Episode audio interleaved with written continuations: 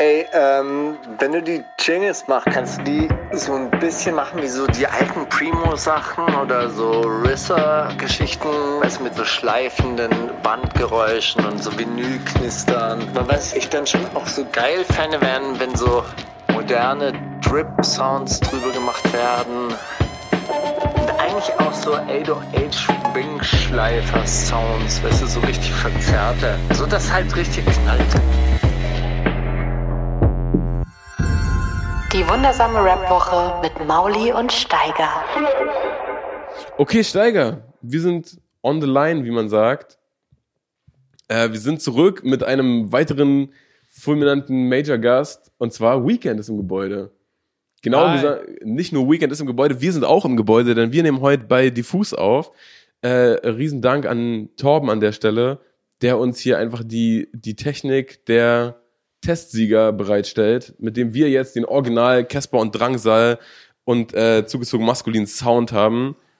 Mm, bald wird die ganze Stadt hier aufnehmen wahrscheinlich. Und ist es tatsächlich auch wirklich besser? Also ich habe ja immer, ich habe ja immer leichte Selbstzweifel und ich habe immer so einen Minderwertigkeitskomplex. Und als du gesagt hast, hey, Diffus hat so einen geilen Sound und wir nehmen jetzt im Diffus-Studio auf, da hat das ein bisschen in meinem Herz gestochen. Aber ist es jetzt auch wirklich geiler? Es ist mega, also jetzt, während ihr das hört, hört ihr ja, wie geil das ist und deswegen sind deine Zwe- Selbstzweifel auch komplett unberechtigt, Steiger. Äh, weiß auch generell gar nicht, warum, warum was da zu zweifeln gibt. Das ist einfach der große, wir werden jetzt einmal von, weißt du, von den Großen an die Hand genommen, einmal schick ausgeführt und äh, das kann man doch einfach genießen. Genieß doch einfach die heutige Folge. Wo bist du denn gerade? Ich bin in Baden-Baden, einer der reichsten Städte Deutschlands. Das ist Mega. Wahnsinnig gut. Ich habe, ich habe auch hier gerade, ich stehe hinterm Dorint Hotel und werde die ganze Zeit damit belästigt, dass ich das Internet vom Dorint Hotel benutzen könnte. Aber ich weiß leider das Passwort nicht und ich glaube, die Rezeption ist äh, zu weit weg, weil zu weitläufig, um nachzufragen, ob ich das Internet benutzen darf. Hallo Weekend. Hi, freut mich. Ja, mich erstmal. Ja, mich erstmal. Weekend, Weekend und ich weiß nicht, ob du das überhaupt weißt, Steiger. Ja, du bist ja zwischen, also ähm, zwischen Royal Bunker und ähm, man kann sogar ziemlich genau sagen, zwischen dem Erhalt deiner goldenen äh, Platte für Hahnenkampf und dem Chief Keef Tape 2012 bist du ja abgetaucht und Rap war dir zu blöd. Rap hat dich gelangweilt, vielleicht auch zu Recht, aber in dieser Zeit haben äh, Weekend und ich das Internet unsicher gemacht und haben Videobattles aus, äh, ausgetragen. Nicht miteinander, aber ähm, nebeneinander her. Fast, glaube ich sogar. Was, was Aber wir haben es geschafft, uns jahrelang nicht zu treffen. Und genau, und, und sehen es gerade fast, fast, also wäre wär die Fatoni-Tour nicht dazwischen gekommen, hätten wir es gerade zum ersten Mal gesehen seitdem tatsächlich. Okay, Ähm, äh, es gibt so Fettoni- viel Fettoni aufzurollen. hat aber äh, Fettoni hat wirklich sehr, sehr viele Leute zusammengebracht, oder? Kann das sein? Ja, klar. Meinst du Madness und Juicy Gay zum Beispiel? Zum Beispiel. Zum Beispiel. Ja, für Tony ist äh, ein, ein großer Diplomat unserer Zeit. Aber um den geht's jetzt gar nicht, weil der hat sich nicht getraut, beim VBT mitzumachen. Und, und wir schon. Und deswegen sitzen wir heute da, wo wir sind. Und Fettoni kann seine lausigen Autokonzerte spielen. Viel Spaß. Aber er hat immer, er hat immer noch einen Carlo Colucci Pulli, was ich an dir noch nie gesehen habe, obwohl du hast diese, diese wunderbar bunte Adidas Kollektion, die finde ich ja auch ganz Das geil. stimmt. Und sein, äh, sein schönster Colucci-Pulli ist auch tatsächlich aus der Flairbox. Ähm, ein Geburtstagsgeschenk von Max Mönster gewesen, um das ich ihn heute auch sehr beneide. Aber äh, da, das, ist, das steht auf einem anderen Blatt.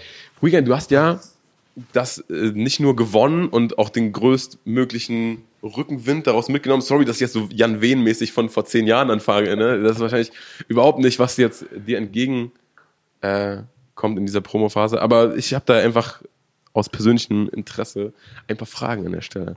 Äh, du hast Du hast das ja genau, du hast das ja quasi mit, mit eins abgeschlossen, das Ganze, und äh, wo, über den ganzen, oder bist auch durch diesen ganzen Hate, der aus der echten Hip-Hop-Szene kam, in Anführungszeichen, eigentlich relativ unbeschadet durchgekommen, oder? Durch auch das Chimperator Signing, das auch hinter den Kulissen ganz lang schon irgendwie so gemunkelt wurde, oh, ich glaube, Weekender, der hat einen Chimperator Deal und so, und habt ihr das schon gehört? Ich glaube, ich glaube, er hat es jetzt auf die richtige Seite geschafft, er ist jetzt bei den richtigen Rappern aufgenommen worden und so. Und äh, wir streiten uns hier in Foren rum. Und dann hat sich dein erstes Album so ein bisschen angefühlt wie, oh, der erfüllt sich gerade all seine Träume. Dass dann noch irgendwie ein Lackmann-Feature und ein, ich glaube, Mach One-Feature war drauf und lauter so Sachen, die vor, also für mich damals, ne, in meinem Kinderzimmer, unmöglich erschienen.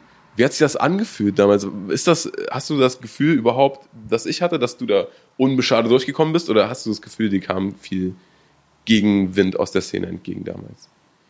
Ist auf jeden Fall voll witzig, das zu hören, wie du das damals von außen gesehen hast, weil man das, man guckt sich ja selber nicht zu und weiß nicht, wie so eine Außenwirkung überhaupt ähm, aussieht. Und ich fand, oder für mich hat sich immer angefühlt, als würde ich da irgendwie durch irgendwas durchstolpern und habe einfach mal irgendwas gemacht und wüsste wahrscheinlich zwei Millionen Dinge, die ich heute anders machen würde.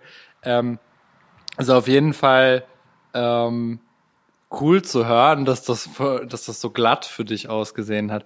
Ähm, ja, ich habe nicht das Gefühl gehabt, dass Hate irgendwie das große Thema war. Aber war das, war das bei dir so?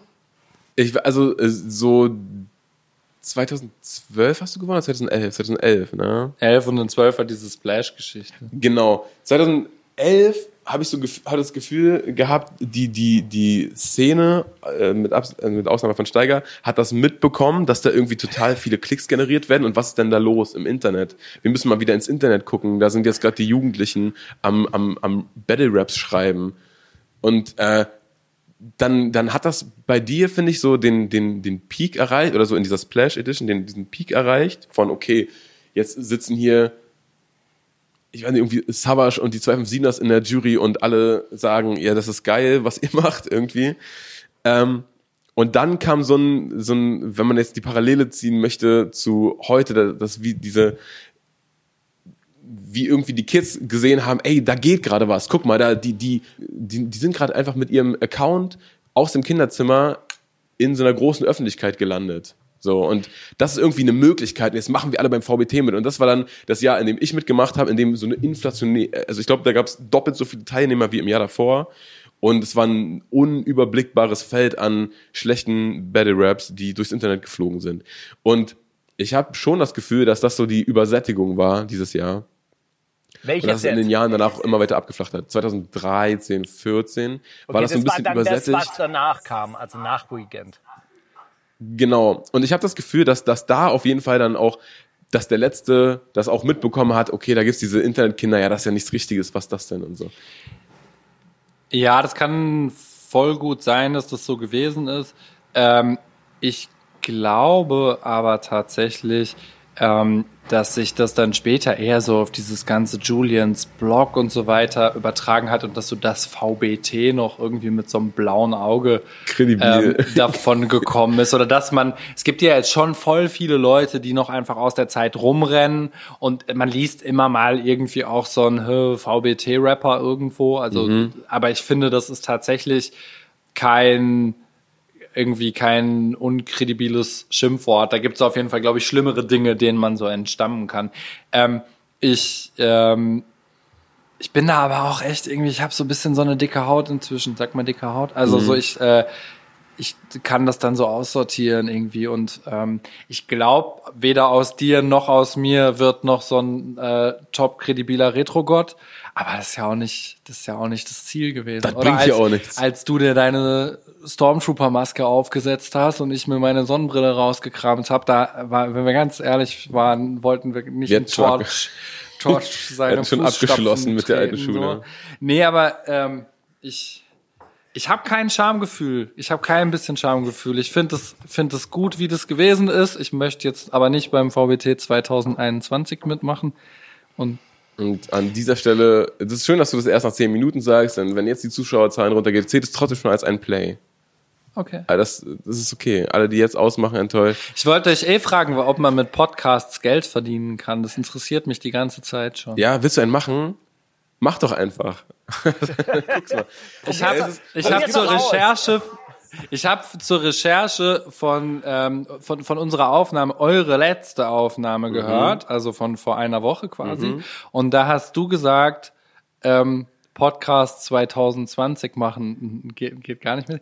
Aber ich habe seit sieben Jahren schlummert das in mir, dass ich wäre der Beste in Podcasts machen. Und so 2025, 26, wenn das du komplett gar nicht mehr am Start ist, dann komme ich um die Ecke Und mit redest dem. und, und dann machst du so Podcast-Folgen, in denen du Breaking Bad Folgen zerlegst Ich- und sagst, ich- ey Leute, Breaking Bad, ich, ich also muss ich was über eine Serie Das erzählen. wird so ein referenzielles Ding, dass ich mich auf die Podcast-Szene von früher beziehe. Oh, Quasi wie shit. so Retro-Gott für die Real Keeper kam, werde ich so derjenige sein, der so die Real Keeper der Podcast-Szene bedient. das ist geil. Kennt ihr noch die wundersame Rapwoche? Hey, ich habe ein, ein paar Fragen zu diesem äh, Themenkomplex VBT. Darf ich?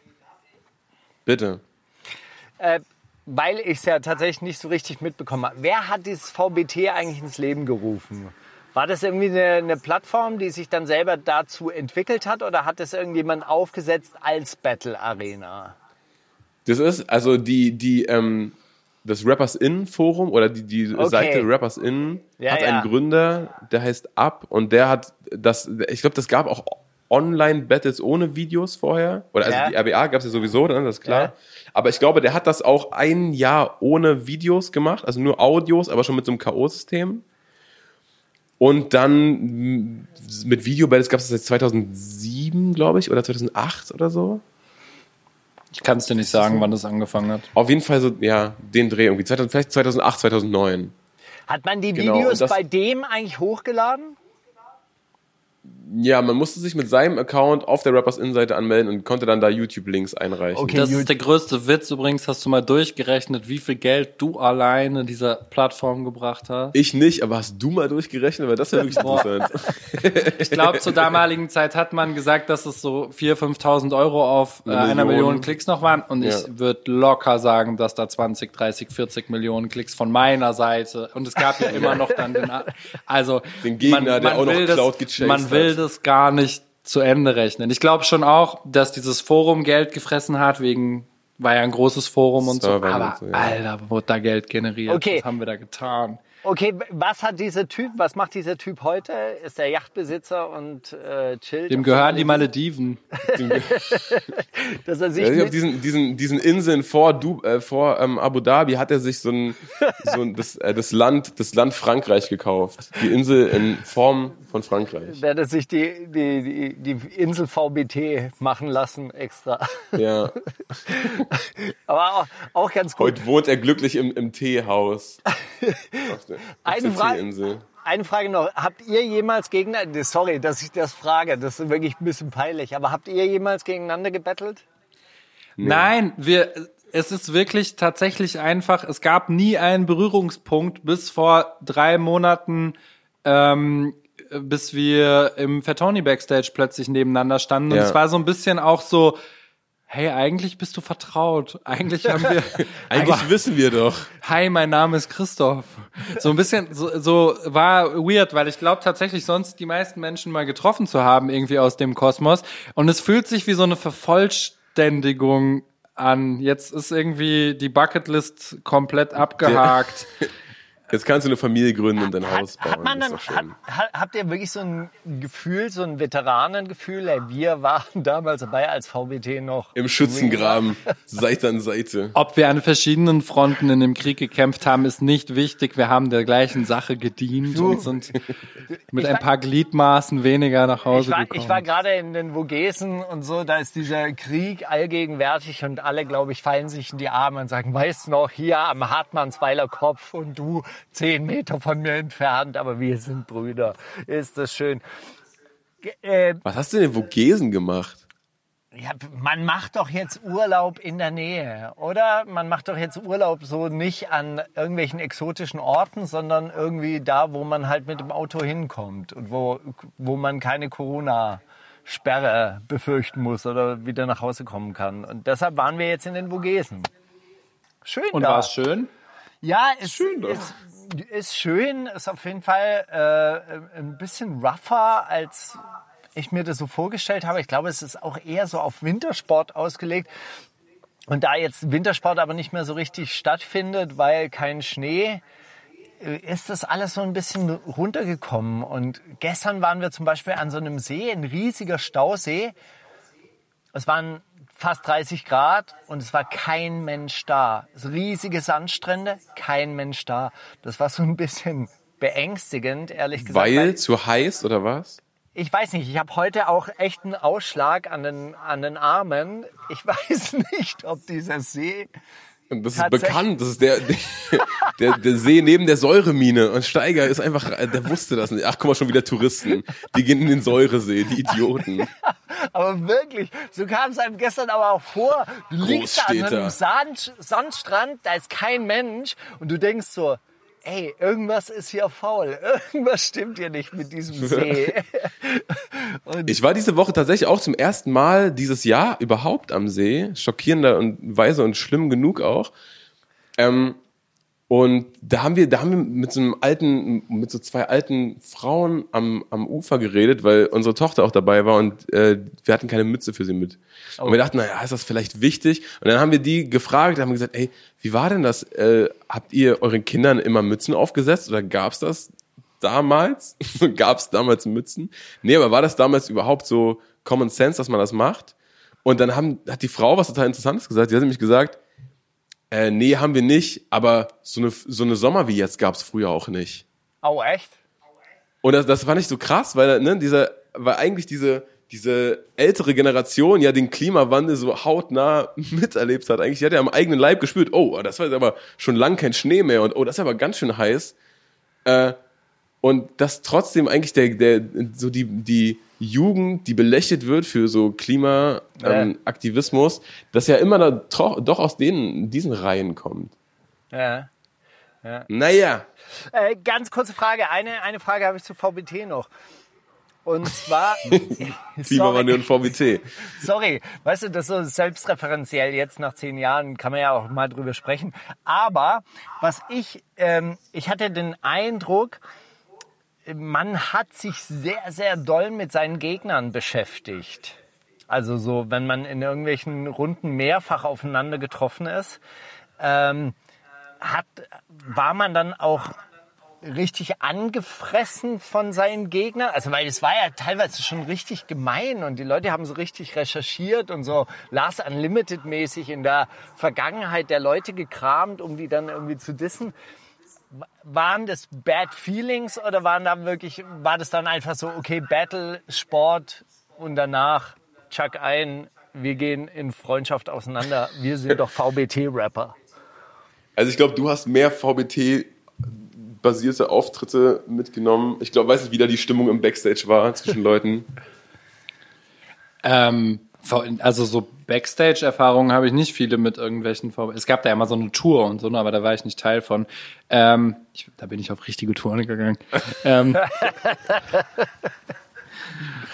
okay, sorry an alle äh, Menschen, die in diesem VBT Backstage waren. Nein, aber ähm, die, äh, ich hatte das Gefühl, dass es da so eine krasse Kultur gab von Recherchieren und Chatverläufe posten irgendwann, Ja. aber das war so, als das entgleist war, oder? Also so Voll. da hat, das war nicht mehr als ähm, ich da Teil von war. Und ich glaube, dass ähm, das irgendwann auch ähm, dazu geführt hat, dass es sich für viele Außenstehende unangenehm angefühlt hat, dass dann so ähm, nicht mehr Rapper MC Tide gegen MC Flow gerappt hat, sondern so Jakob gegen Felix und äh, Felix hat von Jakob den ganzen Lebenslauf recherchiert und, klatscht oh, ihm gerade um hätte die Felix Ohren. mal seinen Ebay-Account auf privat gestellt. Ich, ich erinnere mich noch an so eine Runde von, ich weiß gar nicht, wer das war. Der hat irgendwie so, ja und äh, guck mal, hier mit deinem Ebay-Account hast du ein Kleid gekauft. Ja, weil du schwul bist nämlich. Und dachte ich mir so, Alter, wie, was ist denn jetzt los? Ebay-Accounts? Und äh, ich war den, den, den völligen, so auch da gab es dann die Übersättigung in diesem Junes Block Turnier. Ne? Der hat ja dann irgendwann San Diego so zur zum, zum God of Battle Rap gemacht mit dieser ganzen SpongeBob-Geschichte. Und der hatte irgendwann so einen Gegner, äh, den ich auf dem Splash auch mal kennengelernt habe. Das ist der ist aus Hamburg, äh, Winnen hieß der. Und hat irgendwie so eine 20-Minuten-Runde gegen den gemacht. Also was ist in einer, in einer Woche auch eigentlich unmöglich ist. So, das war keine Ahnung, wie lang das äh, vorbereitet war. Hat so eine 20-Minuten-Runde gemacht, die auch komplett dramaturgisch aufgebaut war auf deine Mutter ist in einem äh, ist damals äh, auf die Gegenfahrbahn in der Autobahn, hat gegen einen LKW gecrashed, deine Mutter ist tot und so. Und das war komplett ausgedacht. Aber er hat sich dann so Screenshots zurecht gefaked mit irgendwelchen Zeitungsartikeln aus der Hamburger Allgemeine oder was auch immer und das so komplett aussehen lassen, deine Mutter ist tot und ich mache da jetzt Witze drüber, weil Frau am Steuer und so. Und das war, glaube ich, äh, was das angeht, auch die über, ja, also so das höher, höher geht's nicht. So tiefer, tiefer ging keiner. Und ich glaube auch da, ähm, oder der hat dann auch gegen, gegen diesen, ähm, Du hast doch auch immer, kannst du Steigerfragen bekommen mit, mit Leuten, die gefragt haben, Gino. ist Gio ein Hurensohn? Ja. Herr Steiger, ist Gio ein Hurensohn? Ich glaube, Spongebob gegen Gio gab's ein Battle, wo er gesagt hat, ja, du hast da neulich im Backstage hast du irgendwie die Zwölfjährige angegrapscht und Ja, so. ja. Und das ist dem richtig auch, also das der wurde dem voll zum Verhängnis, der wurde dann auf der Straße so, ne, Ja, ja. geschlagen und sowas, weil das halt im Internet kursiert ist. Und ja, für, für den, den, also als Mittel zum Zweck, um ein Internet-Battle, eine Internet-Battle-Halbfinalrunde zu gewinnen, ist das dann doch vielleicht ein bisschen übers Ziel hinausgeschossen, würde ich jetzt von meiner Perspektive so einschätzen. Naja. Moralisch auf jeden Fall schön eingeordnet.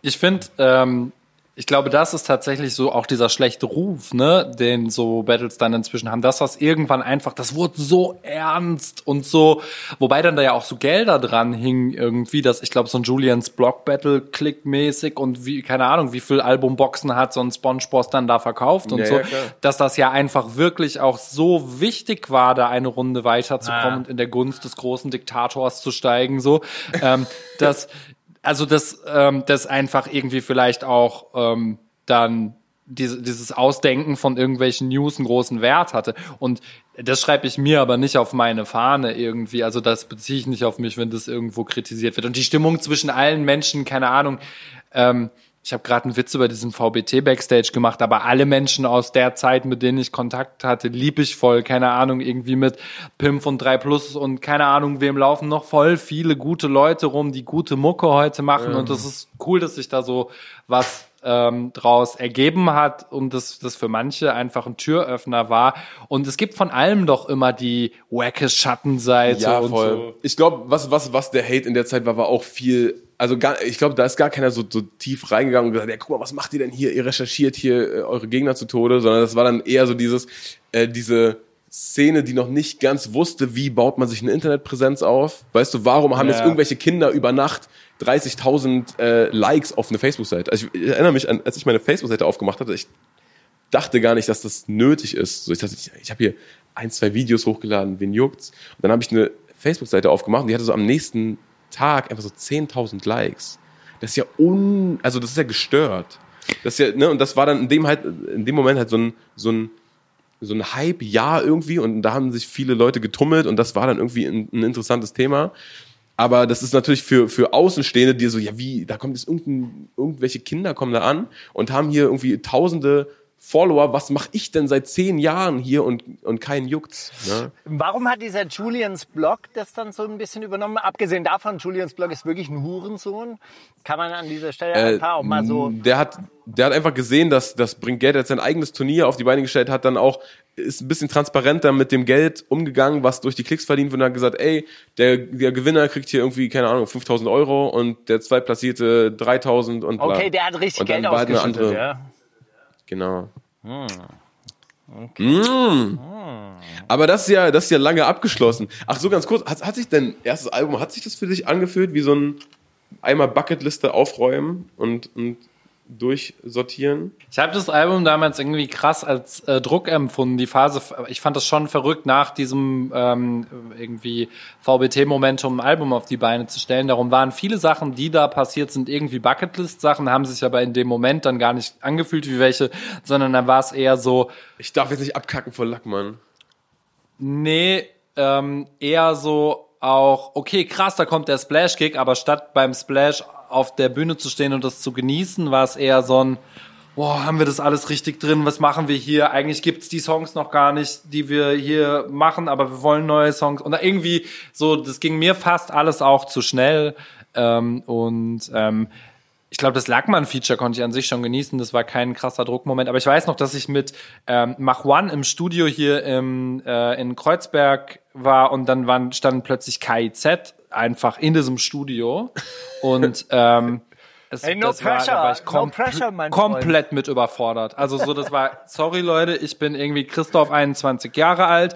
Und das sind so Menschen, die kenne ich irgendwie aus dem Fernsehen. Und dann habe ich einfach kein Wort mehr gesagt, bis ich irgendwann mit Mach One so in so einem kleinen Raum war. Und wir haben unseren Song recorded, war cool, aber so Mach One zu treffen war so, okay, da muss ich jetzt mit umgehen, aber wenn dann die reinkommen. Und das war einfach, das war gar kein cooler Tag. Also wenn ich mich dran erinnere, es gab viele coole Tage so, aber das war dann Bucketlist abhaken, war dann eher so in der Theorie und in der Außendarstellung. Und in dem Moment habe ich das schon irgendwie als ähm, große psychische Herausforderung wahrgenommen, das irgendwie zu machen. Aber ich bin auch kein Typ für so, ich komme in den Raum und dann, dann bin ich am Start und dann läuft das alles und alle gucken auf mich und stellen mich auf eine Bühne, wird schon so, sondern ich muss dann immer so mich mental darauf vorbereiten und irgendwie ähm, das war auf jeden Fall schon eine verrückte, verrückte Zeit irgendwie und das alles so äh, hinzukriegen hat mir auf jeden Fall viel abverlangt. Aber geil, dass es geschafft ist. Also sie trotzdem irgendwie voll in, inzwischen auf jeden Fall sehr Bucketlist und äh, sehr geil, dass es so gelaufen ist, wie es gelaufen ist. Okay, jetzt einfach nur eine Verständnisfrage. Ihr redet die ganze Zeit von Bucketlist. Was soll das sein?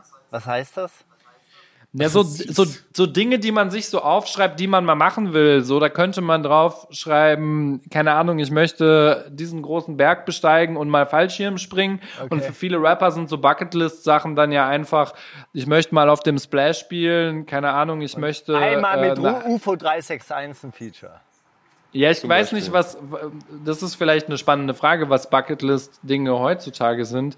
Damals waren so die Klassiker, glaube ich, dann hier Juice-Cover, Jetzt so ein ähm, Modus Mio-Cover einfach. Höchste einmal, aller Gefühle. einmal Modus Mio-Cover. Christoph, hast, hast du da eine Phase gehabt eigentlich, wo du das so, so reflektieren konntest, wo du dich mal hingesetzt hast und gesagt hast, so jetzt hier mal alles abgearbeitet von der Bucketlist und äh, jetzt lass ich mal Revue passieren? Äh, Oft sind solche Zeiten ja auch so ein bisschen depressiv oder mit Depressionen verbunden. Hattest du sowas dann mal? Also ich weiß auf jeden Fall noch, dass ich ein krasses Loch gefallen bin, als ich von meiner ersten Tour kam und dann in der Wohnung saß und dachte so, boah, gestern waren da gefühlt irgendwie jeden Abend 800 Menschen und jetzt sitze ich hier gerade und soll gleich einkaufen gehen. Es fühlt sich irgendwie komisch an. Wo ist das Catering? Ähm, und da, ähm, das war schon verrückt. Aber dann glaube ich, dass das alles wirklich mal so Revue passieren zu lassen, war eher ein Prozess, als dass es da so einen Zeitpunkt zu gab. Und ähm, ich habe nach meiner letzten Platte jetzt tatsächlich einfach eine Pause gemacht. Das erste Mal seit eigentlich VBT wirklich so gesagt, ich gehe jetzt nicht ins Studio, ich mache gerade gar nichts, ich werde jetzt Papa und darauf konzentriere ich mich. Und ähm, ich möchte einfach jetzt auch mal ein halbes Jahr, ja, nur einen Song machen, wenn ich wirklich gerade wenn es mich so überfällt und nicht aus dem Druck heraus, dass irgendwann ja wieder eine Platte stehen muss. Und das war so die beste Entscheidung, weil noch nie Musik machen so viel Spaß gemacht hat, wie für das Album, das ich jetzt gerade rausbringe, weil ich das dann wieder so aus freien Stücken gemacht habe und nicht aus einem schlechten Gewissen, da sollte wieder was stehen. Ja. Und ähm, ja, das hat lange gedauert äh, für mich auf jeden Fall, dass ähm, Was, so war, was war dein erster Song, den du dann recorded hast? Nach äh, dieser Phase. Ja. Ist es einer der Singles? Nee, ich glaube. Also dieser Boxen-Song ist tatsächlich einer der ersten gewesen, aber ich glaube, der erste ist das Album-Outro. Der Song heißt Bojack Horseman. Oder Bojack heißt er. Sein Lied, kennst du Bojack? Ja, ich kenne Bojack Horseman. Wollen wir darüber lieber reden? Wir können, wir können den gerne, können wir den spielen? Nein, das Album ist noch nicht draußen. Jetzt am Freitag kommt nächste Woche, ne? Guck mal, es ist 2020, man muss Singles ballern und so. Äh, Wir können das vielleicht autorisieren. Wir bring, bring den doch einfach als Single bis Dienstag raus und dann packen wir den auf die Playlist. Nee, wie, äh, wie, wie fühlt sich das an für dich eigentlich? Weil das hat sich ja auch, also, oh, der große Technikumschwung, Leute, habt ihr schon mitbekommen, Singles. Aber nee, hab, hast du ähm, das irgendwie anders wahrgenommen, die Release-Phase im Vergleich Ich finde zu das, ich finde es voll geil. Ja? Ich, ich mag dieses ganze Spotify-Game und so. Also das mit der, das, dieses Abhängigsein von Playlistenplatzierungen ist natürlich irgendwie Arsch. super für den Arsch. Aber so dieses, ich lade jetzt einen Song hoch und dann ist der da, finde ich richtig geil und ich habe voll Bock nach der Platte einfach Mucke zu machen und Mucke rauszuhauen. Ähm, und die Schwelle Das sagt man immer. und nee, ich habe sogar schon Musik gemacht. Und es ist so, ich, meine besten Sachen habe ich irgendwie immer gemacht, wenn ich nur einen Song machen musste und nicht, wenn ich eine ganze Platte machen musste. Ähm, und ähm, ich habe da irgendwie echt Bock drauf. Ich habe leider ein Album geschrieben irgendwie, sonst hätte, hätte ich das vorher gewusst, dass mir das so viel Spaß macht, dann hätte ich einfach vielleicht auch nur Singles geschrieben. Aber ähm, ich finde das eigentlich cool. Und ich finde auch äh, nicht, dass man nur, weil sich Dinge verändern, dass man jetzt sich hinstellen muss, sagen muss, oh, aber die Vinyl war besser. Nee, das sowieso Ziele- nicht. Aber hast du, also ich habe zum Beispiel, wenn ich bei, äh, mir geht's auch so, ne, ich denke denk mir auch, okay, jetzt habe ich einen Song fertig, warum soll ich den zurückhalten? Ist doch eigentlich cool, das rauszubringen.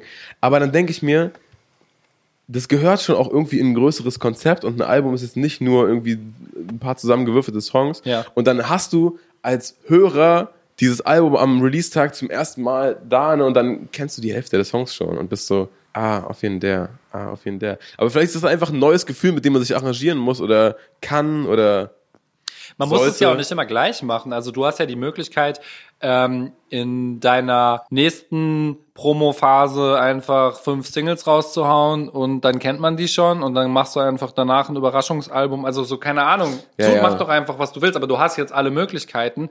Und ähm, ich bin voll der Spotify-Hörer. Ich weiß nicht, ob ich noch äh, irgendwie überhaupt die Möglichkeit zu Hause hätte, eine CD abzuspielen ich kaufe CDs von Menschen, um die zu supporten. Ich kaufe Vinyl, um irgendwie Leute zu supporten. Ab und zu höre ich irgendwie so Beatplatten auf Vinyl zu Hause. Irgendwie so, so loungige Mucke im Hintergrund, wenn man mit dem Kind spielt mäßig. Aber also 90 Prozent meines Hörverhaltens finden auch auf Spotify statt. Ist doch cool irgendwie. Und ähm, im Endeffekt ähm, mag ich irgendwie das ähm, Gefühl, dass das so schnell passiert, dass so an der Musikindustrie vorbei, jeder kann da was Ja, ja. reinmachen, so self-made-mäßig. Und natürlich nimmt es jetzt dann auch wieder so Automatismen an, dass Spotify da krass selektiert und du wieder jemanden hast, von dem du voll abhängig bist. Aber wenn man das ausklammert, ähm, dann finde ich das irgendwie, es hat die Künstler eher wieder stärker gemacht, Bedroom Producer und sowas, Das das, einfach, die, sch- du brauchst kein Label oder so. Ja, aber, aber also, ich glaube, das ist ein bisschen das Problem, dass äh, Spotify äh, mehr oder weniger zum Label wird und zum Label mutiert. zum Gatekeeper. ja, das, das mag sein, ja. Ja, aber gut, jetzt sind wir auch schon wieder in so einem Gespräch, das schon hundertmal in, in, in der beste Bar stattgefunden hat. Wahrscheinlich Hey, beim Deutschen entschuldige Stammtisch. bitte, das wird auf dem nächsten Panel, auf dem nächsten Splash hoffentlich mit uns dreien dann passieren. Zukunft, Zukunft der Musikindustrie, was bockt an Singles machen? Ah, da hat Jim Parater hat doch auch irgendwann mal bekannt gegeben, dass, äh, dass sie gar Keine keine, Alben mehr Alben mehr veröffentlichen wollen. Darum musste ich mein Album dann auch alleine rausbringen. Nee, Sehr, sehr ähm, Obwohl du Bock hattest, Singles so zu machen. Großartig. ja, nee, aber sie haben doch Alben auch rausgebracht Ja, danach. was, was, Ich glaub, was total komisch war, weil dieses OG Kimo-Album kam ja dann danach auch noch. Ach, das ist ja auch, das ist, glaube ich, so ein, so ein Statement zu der Zeit gewesen, so, ey Leute, die Leute. Musikindustrie ist im Wandel und wir checken's und äh, das ist geil. Aber ähm, ja, ganz kurz, wenn wir jetzt so in, in die Themen der Woche schon abdriften, wollen wir kurz einen Song auf die Playlist packen, Steiger? Hast du irgendeinen geilen Song entdeckt diese Woche, den du unbedingt präsentieren möchtest? Äh, ehrlich gesagt, ich war wirklich komplett, ich war so richtig halb, ähm, halb offline die ganze Zeit. Das ist eigentlich noch ein bisschen nerviger, als ganz offline zu sein, weil man doch immer hofft, ah ja, äh, geil, hier ist jetzt so ein bisschen 3G mit zwei Balken und äh, ich kann jetzt noch was hören und dann wartet man ewig lang, bis, bis der Song lädt. Aber es hat einfach nicht funktioniert. Ich habe äh, aus diesem Grund eigentlich nur den Nemo to the Moon Song wollte ich gerne hören. Irgendwie Statement gegen Rassismus, habe ich aber nicht gehört. Und dann gibt's noch Sa Rock Deliverance. Ihr dürft euch einen aussuchen. Ich kenne beide nicht. Aber Ja, lass uns den Nemo-Song raufpacken, warum nicht? Und ich möchte noch äh, Juicy Gay und MC Smoke mit Zeitgeist draufpacken. Die haben eine EP rausgebracht heute, die da auch so heißt, Zeitgeist. Und der Titeltrack ist das Intro, in dem sie so sehr, in, in alter äh, Kollega-Tradition so ihre Karrieren Revue passieren lassen, aber einfach nur sagen, yo, ey, damals mit Moneyboy war schon geil, wie der uns so ein bisschen ins Spotlight gebracht hat. Ja, geile Zeit, okay, wir sind die Kings, ciao. Und das einfach so, ach, generell die EP sehr, äh, ist sehr kurzweilig, macht sehr viel Spaß anzuhören und ist interessant irgendwie, weil, weil ähm, sowohl MC Smoke als auch Juicy Gay für mich so die kompletten, kompletten äh, Trollpräsenzen im Internet haben, irgendwie, ne, wenn die irgendwie was posten, weißt du, okay, das ist über vier Ecken nicht ernst gemeint und dann über drei wieder doch und über zwei dann wieder nicht. Aber die haben beide so ein politisches Bewusstsein entwickelt und das ist irgendwie eine total geile Mischung, so stumpfe Spaßlines neben so politische Statements zu packen, das irgendwie, ich weiß nicht, hört sich für mich auf jeden Fall alles sehr gut an. Die Zeitgeist EP out now.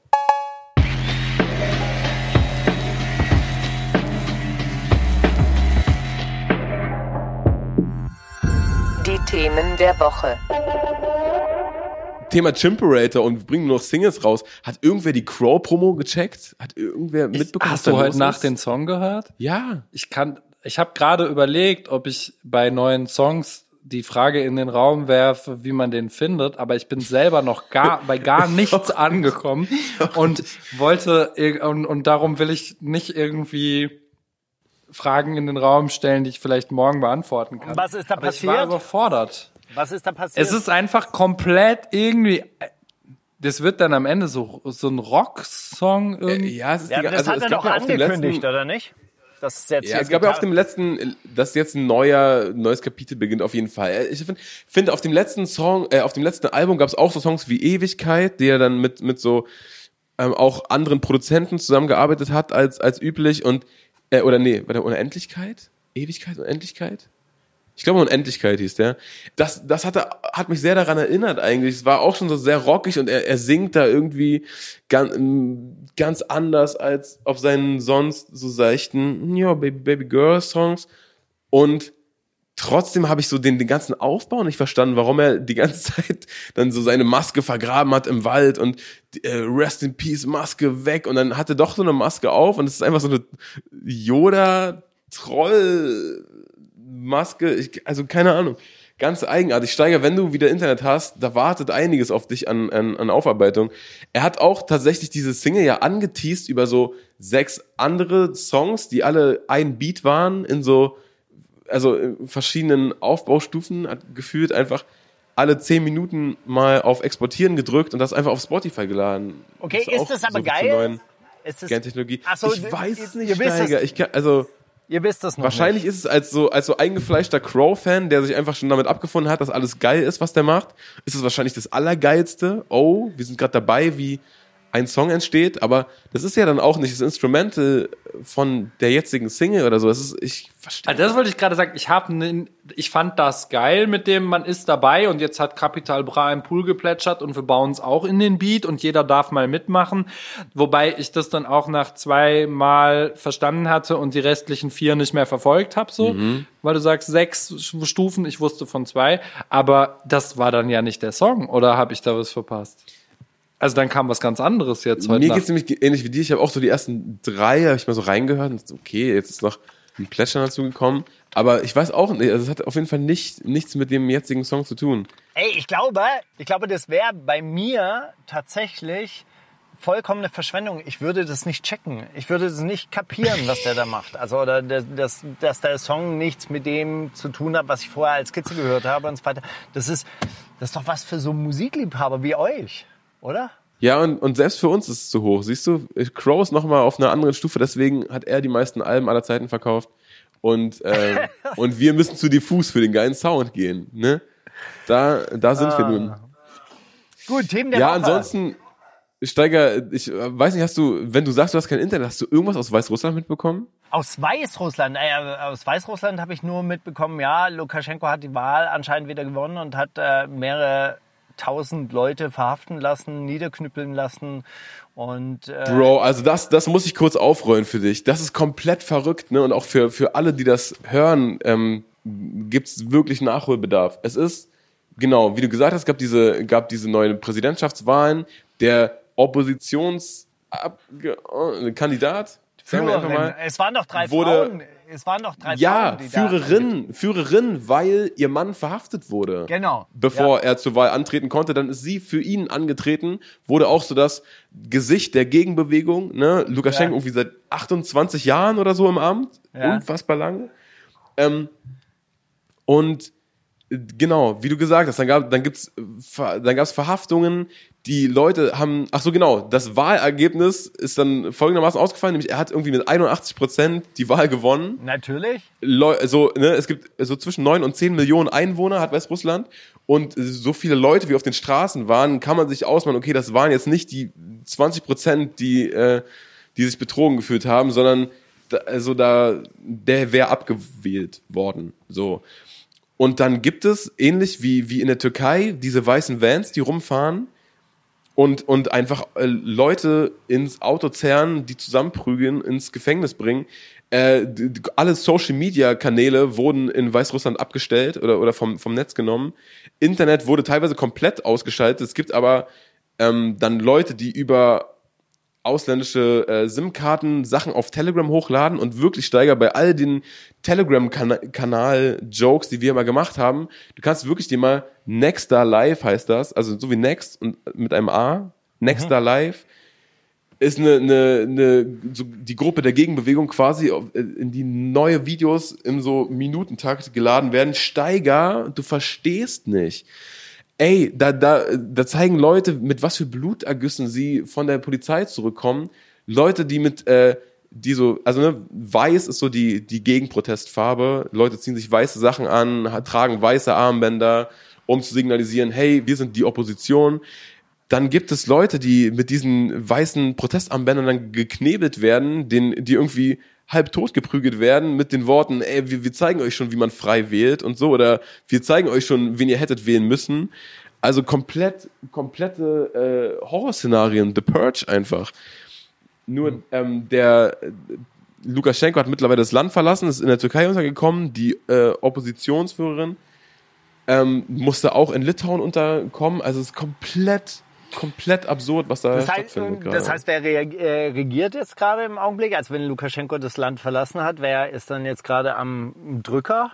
Sein ich weiß nicht, die weißen Vans, die, das Militär, die Polizei, äh, komplett gestört. So es gibt auch re- reihenweise Polizisten natürlich, die austreten aus der Polizei gerade und äh, sich der Gegenbewegung anschließen. Okay, das heißt, also, es, es handelt sich tatsächlich um eine richtige Revolution. Eigentlich mehr oder weniger komplett. jetzt. Also ist, ist ja auch bei, ne, bei, bei neun Millionen Einwohnern irgendwie stellt man sich das machbarer vor. Aber die Gewalt ist trotzdem unglaublich erschreckend. Ja. Also davon hast du nichts mitbekommen? Ähm, nee, ich habe äh, tatsächlich gestern zum ersten Mal Spiegel aufgemacht und da war die äh, Meldung, Olaf Scholz wird Kanzlerkandidat der SPD. Das ist natürlich äh, auch tragisch, wenn auch nicht ganz so, so tragisch wie die Entwicklung da in Weißrussland. Aber das hat mich auch äh, genauso, also das hat mich auch schockiert. Ja. Ja, was, was krass ist, ich glaube, Juri Sternburg hat das letzte Woche getweetet. Es war noch vor diesen, diesen ähm, Bildern aus Weißrussland, bevor die rumgegangen sind. Das geht es übrigens auch schon ne, seit, seit fünf, fünf, sechs Tagen. Ja, ja. Also seit dieser Wahl. Na, le- Jeden Tag sind alle auf der Straße. Letzten Sonntag wurde gewählt, oder? Genau. Juri Sternburg hat, hat get- getwittert, ich glaube, er war es, oder er hat es retweetet. Auf jeden Fall habe ich es bei ihm irgendwie auf dem Account gesehen. Er hat gesagt, ey, ist witzig, wie deutsche Medien über so ausländische Revolutionen oder, oder Revolutionen, die Deutschland nicht betreffen, immer reden äh, von den großen Freiheitskämpfen, äh, die ausgetragen werden. Und sobald Ja. in Deutschland jemand auf die Straße geht, sind es die, die Linken, die Linksextremen, die unsere äh, Demokratie unterwandern wollen. So. Und genau das hat sich dann auch dargestellt. Ich habe natürlich erst einmal diese Bilder aus der Telegram-Gruppe gesehen und dann auch mal geguckt, äh, gibt's Tagesschau-Beiträge dazu. Und der Tagesschau-Beitrag war wirklich, also der hat die, die, die Geschichte der Unterdrückten erzählt. Hat gesagt, ey, und die lassen sich das nicht mehr gefallen, die gehen auf die Straßen, haltet durch, Brüder und Schwestern. Äh, das war so der, der Subtext, der durchgeschieden ist. Da dachte ich, krass, Ja, das- das- es wäre unmöglich in, in, bei deutschen Ausschreitungen, sowas in der Das- Tagesschau zu hören. Das ist natürlich auch immer interessant, wie wird das Regime außenpolitisch eingeschätzt. Also in äh, äh, Venezuela, wenn die, die Leute dort auf die Straße gehen, dann sind sie auch Freiheitskämpfer. Wenn die Leute in Chile auf die Straße ge gegangen sind, und da gab es ja ähnliche Bilder von ähnlicher Gewalt und die Sicherheitskräfte sind da ja auch komplett durchgedreht, da waren es ja dann schon auch wieder marodierende Banden und irgendwelche Ausschreitungen, Protestanten, äh, äh, Protestierende sind, eh, haben U-Bahn-Stationen angezündet und deshalb mussten dann die Sicherheitskräfte einschreiten. Da war die Erzählung schon auch etwas anders, weil Chile natürlich ein äh, außenpolitisch Verbündeter der Bundesrepublik Deutschland ist. Also es ist halt klassisch, der, der Grad zwischen Freiheitskämpfer und Terrorist ist immer relativ schmal und immer, äh, liegt immer im, im Auge des Betrachters. Ja, Ja, was, ey, was, was will man so. du, was ist also, jetzt- aber, aber was das Anknüpfthema? Def Jam Fight von New York kommt vielleicht zurück, Leute. Habt ihr das mitbekommen? Ey. Nein, aber, aber ganz kurz möchte ich nochmal auf Olaf Scholz zurückkommen. Wie findet ihr denn das? Also so, äh, klar, SPD spielt überhaupt keine Rolle, aber gerade äh, Weekend Du, so Ich als alter SPD-Wähler oder was? äh, du, du als äh, aus dem Herz, äh, wie heißt es? Der Arbeiterschicht. Aus dem, Kernland der SPD, ja, Nordrhein-Westfalen, da wo, da wo das Herz der Kumpel noch schlägt und so weiter und die SPD halt richtige Hochburgen hat. Wie findest du denn sowas? Ich meine, Stichwort politisches Bewusstsein, das hat, sich ja bei dir auch so, so also zumindest höre ich das jetzt mehr raus. Sag du mal, wie findest du das als alter Kumpel? Also tatsächlich ähm, ist die, ich fühle mich jetzt nicht irgendwie mit der SPD durch Nordrhein-Westfalen oder Gelsenkirchen, ist auch eine krasse ähm, Hochburg der SPD immer gewesen, aber damit so gar nicht irgendwie verbunden. Von daher, ähm, das reiht sich ja in so eine Tragik irgendwie ein, oder? Es ist immer irgendwie so ein in den letzten äh, bei den letzten Wahlen so ein Kandidat gewesen, wo das so auf Ansage irgendwie nix wurde. Ähm, kein, ich, ich kann mir das, ich weiß nicht, ich würde aber auch tatsächlich ähm, niemals irgendwie in so eine Richtung wählen. Ich beobachte das irgendwie von außen und ähm, ich habe gar nicht so eine starke Meinung irgendwie oder finde, das ist fast wie so ein roter Faden der letzten Jahre oder nicht. Ja, irgendeiner hat geschrieben, das ist der Todeswunsch der SPD. Der setzt sich immer wieder durch. ja?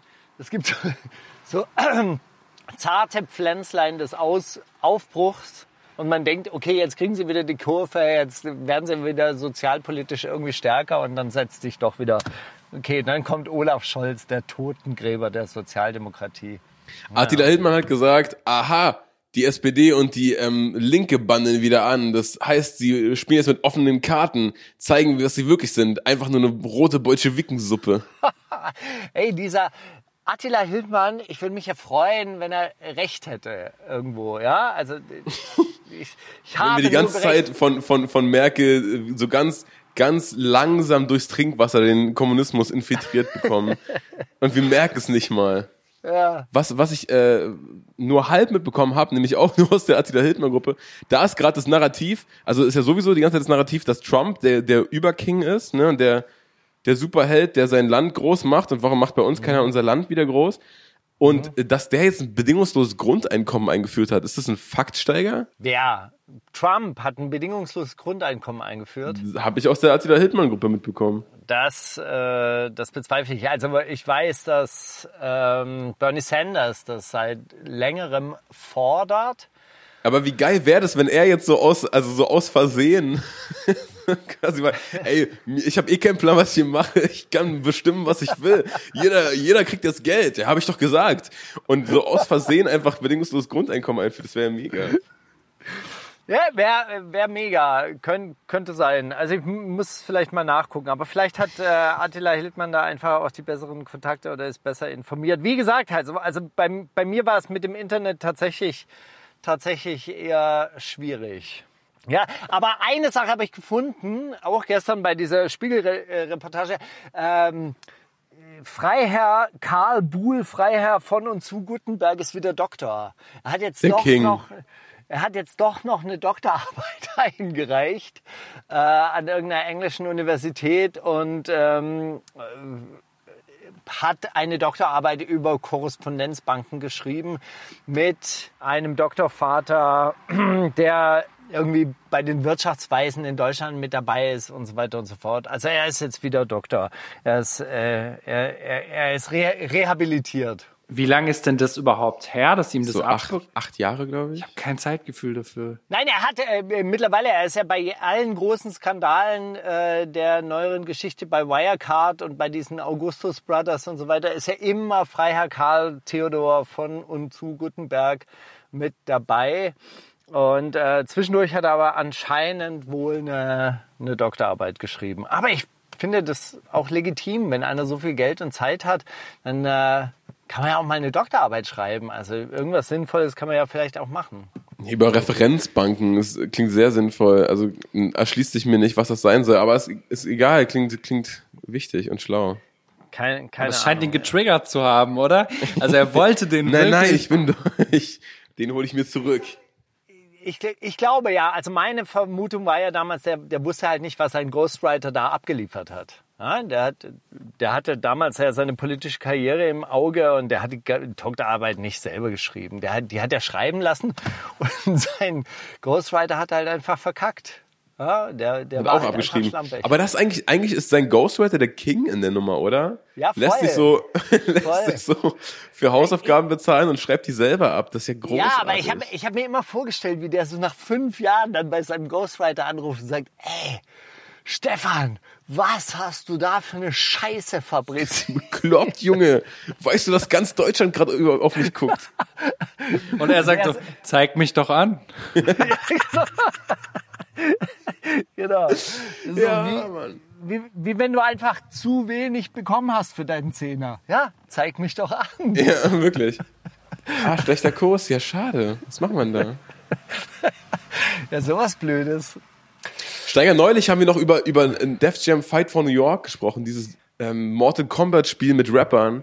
Ja. Und die planen tatsächlich ein Comeback. Es die haben so wilde Andeutungen gemacht, haben gesagt, ey, wir haben irgendwie 900.000 Follower, wenn ihr die Millionen voll macht auf ähm, Twitter, dann haben wir eine neue Ankündigung für euch. Und dann haben sie da so einen Screenshot von dem alten Def Jam Fight for New York Spiel gepostet und es wurde so gemutmaßt, oh, mit wem denn jetzt? Und in der Zwischenzeit, bis sie die Millionen voll hatten, haben sie immer wieder so Rapper-Fotos gepostet, mit denen sie gerade irgendwie rumhängen und jetzt haben sie irgendwie YG fotografiert, hm, und äh, Ice-T auch, hm, und wen noch? Ah, okay.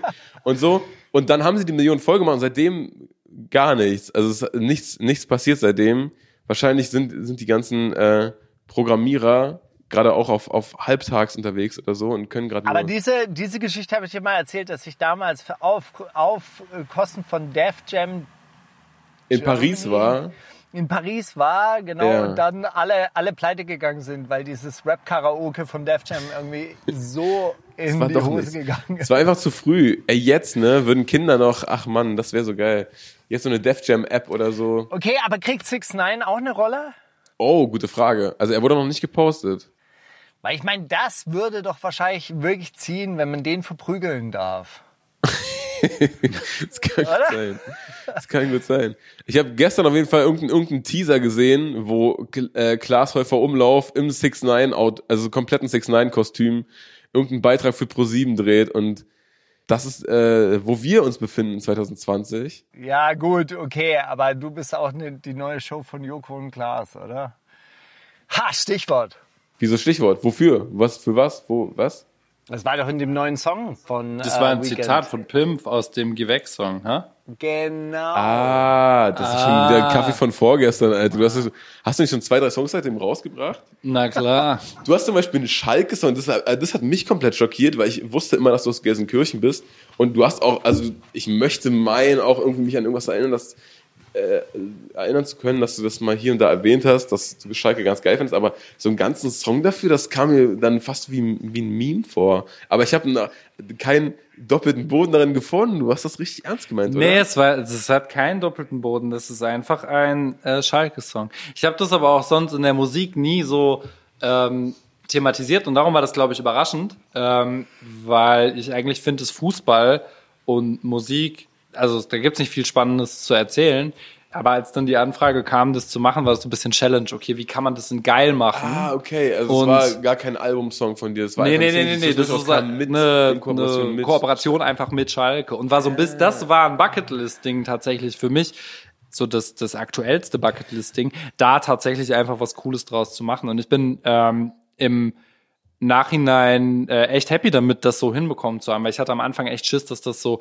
Kooperation mit einem Fußballverein, keine Ahnung, was die für Vorstellungen haben, so wenn man ein- einen Rap-Song macht und so. Ja, Ja, ja, genau. Ding wird. Und das war dann, da habe ich dann schon am Anfang schon auch sehr argwöhnisch abgeklopft, was man da machen darf und, und was deren Vorstellungen sind. Aber die waren echt mega offen. Also ich durfte einfach tun und, und walten und äh, habe das dann gemacht. Es gibt keinen doppelten Boden. Ich bin einfach großer Schalke-Fan. Und, Aber äh, zur Zeit- schmeckt. Aber, zu, aber Aber zurzeit ist es nicht einfach, oder? Schalke-Fan zu sein, also gerade mit Tönnies und allem drum und dran. Hey, das war, das war die SPD-Rückrunde überhaupt. Also das habe ich auch überhaupt nicht verstanden, warum die gar nicht mehr gewinnen wollten. Die hatten einfach keinen Bock mehr.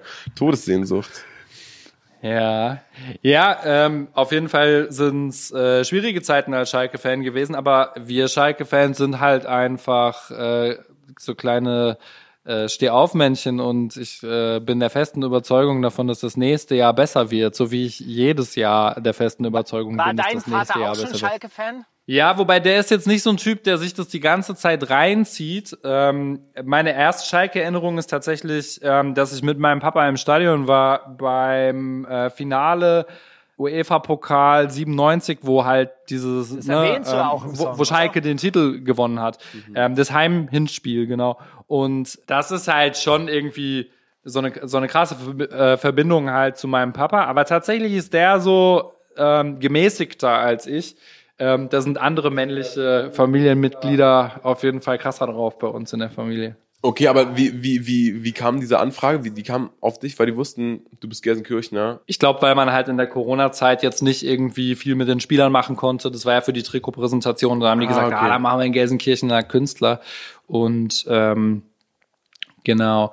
Ähm, Im Endeffekt, es hätte ja Pillard noch gegeben, der so der Ja. Schalke-Rapper ist. Und ich hatte tief in mir die ganze Zeit so ein schlechtes Gewissen Pillard gegenüber, weil er so weil er ist halt so der Schalke-Rapper. Er muss das eigentlich machen und dann wollte ich ihn halt äh, eigentlich im Video gern dabei stehen haben oder irgendwie mit einbinden. Wir kennen uns halt einfach über Gelsenkirchen so ein bisschen und dann ging das aber Corona-mäßig nicht und so und dann mir ist schon Okay. wichtig auch nochmal zu sagen, Warum- dass Pillard der Schalke-Rapper ist. Warum hat er nicht mitgerappt? Er hat, glaube ich, irgendwann auch schon mal mit Schalke eine Kooperation gehabt. Ich weiß aber gerade nicht mehr, zu welchem Anlass das war. Ähm, und ich glaube, dass Die wollten, glaube ich, nicht nochmal zum dritten Mal die Pillard-Karte ziehen. Das wäre, glaube ich, ja. Ja, ich weiß nicht, ob sie die schon dreimal gezogen haben, aber keine Ahnung, ich habe mich einfach drüber gefreut und ähm, ich äh, möchte nicht in Zukunft der Schalke-Rapper sein und ich glaube, so eine Grundcheesiness haben Songs über Fußball, weil Fußball an sich eine komplette Cheesiness hat, so, aber das ist ja das Geile auch irgendwie, dass man sich da fallen lässt in so ein 22 Mann und ein Ball und Bier und weiß ich nicht und ähm, so, das ist da, da kann ich richtig geil Kopf ausmachen. So, das ist so meine Belohnung auch tatsächlich abends, wenn irgendwie krass stressiger Tag und Kind und Musik und sonst was. Fußball ist so schön anspruchslos irgendwie. Das äh, gibt mir extrem viel. Und Schalke ist äh, großer Begre äh, Begleiter meines Lebens. Einfach, einfach das Geilste nach einem stressigen Tag, schöne stressige Schalke-Niederlage. Das schmeckt. Nein, Sieg. Ähm, So. aus, welch, aus welchem Stadtteil kommst du? Weil ich, ich habe ja eine äh, Beziehung zu Gelsenkirchen. Meine Ex-Schwiegermutter lebt in äh, Ückendorf. ist geil, weil ich komme aus Ückendorf. Wirklich? Ja, wo wohnt die? Vielleicht Äh, kennen wir die- uns. Die hat, äh, die hat gewohnt. Steiger, vielleicht sind wir verwandt. What? Das wäre, das wär's natürlich. Oder wenn sie dich, äh, die war nämlich Krankenschwester im ähm, äh, Krankenhaus von Gelsenkirchen, wenn sie dich. Meine Mutter auch. Nein. Nein. Nein. Nein. Leider nicht. Okay, jetzt, hat, jetzt hattest du mich. Aber es ist eine schöne Stadt, oder? Also Öckendorf fand ich immer halt, ich, ich mag das äh, Ruhrgebiet ja sehr gerne, weil das so ein bisschen was Vorstädtisches hat und gerade dieses Öckendorf, das war, das war ja auch, also der Prototyp einer Vorstadt, ja, so diese kleinen Mehrfamilien, Familienhäuschen.